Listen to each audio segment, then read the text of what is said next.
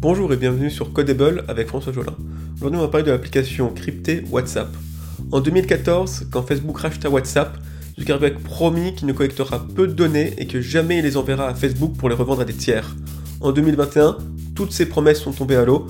Facebook vient de changer les conditions d'utilisation et souhaite bien s'accaparer les données des 2 milliards d'utilisateurs de WhatsApp.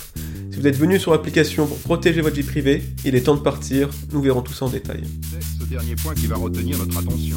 En effet, comment ces machines vont-elles bouleverser notre vie Alors, le changement, il est apparu sur vos écrans récemment si vous avez ouvert WhatsApp. Il vous propose d'accepter les nouvelles conditions d'utilisation. Le message, c'est une page qui s'affiche et elle dit Les conditions d'utilisation et la politique de confidentialité de WhatsApp vont être mises à jour. Et il vous propose d'accepter, sans trop d'explications. On va voir très en détail qu'est-ce qui se cache derrière et pourquoi il ne faut pas accepter et même quitter la plateforme. Bon, il fallait un peu aussi s'y attendre avec le, rachat de WhatsApp par Facebook en 2014. Le réseau social de Zuckerberg n'allait pas rester indifférent devant les données de 2 milliards d'utilisateurs de WhatsApp.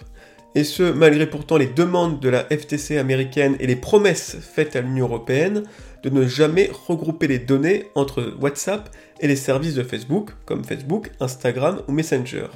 Pourtant, c'est exactement ce que va faire Facebook. Il va collecter les données, plus de données sur WhatsApp, il va les regrouper avec les siennes et il va les revendre à des entreprises tiers de marketing ou autres. Le choc est d'autant plus brutal qu'il s'opère par une simple modification des conditions d'utilisation. Pas même de grande annonce, pas même de nouvelle application. Le pas, lui, est très forcé puisque les utilisateurs ont jusqu'au 8 février pour accepter ces nouvelles conditions d'utilisation, sinon, ils n'ont plus qu'à partir, Facebook leur retire le service.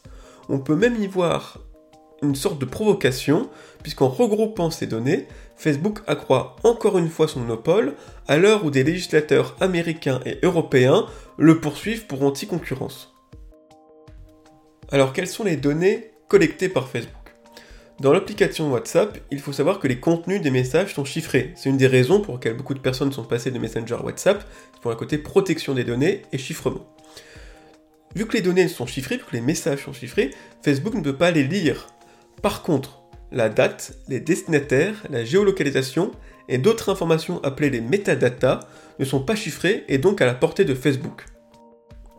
Les métadonnées sont aussi riches en informations que le contenu du message lui-même. Il suffit par exemple de connaître la fréquence de vos messages et leur destinataire pour établir une carte très précise de vos cercles privés. Rien que mettre la main sur la localisation de vos messages permet de vous suivre dans tous vos déplacements. Ou encore un autre exemple, un appel à minuit à SOS Amitié depuis un pont décrit toute la situation sans même avoir besoin d'intercepter le contenu de l'appel. Il ne faut donc pas sous-estimer la valeur de ces métadonnées, qui décrivent nos vies même sans avoir le contenu de nos messages. Et maintenant qu'elles vont tomber dans les mains de Facebook, il est souhaitable de quitter WhatsApp. Il existe d'autres messageries tout aussi fonctionnelles, avec le même niveau de chiffrement, mais qui ne collectent pas toutes nos données pour les revendre à des marketing.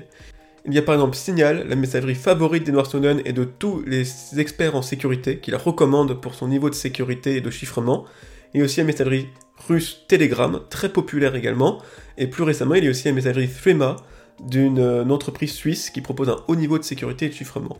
Vous avez le choix entre plusieurs messageries, à vous d'en prendre une et de quitter WhatsApp. A très bientôt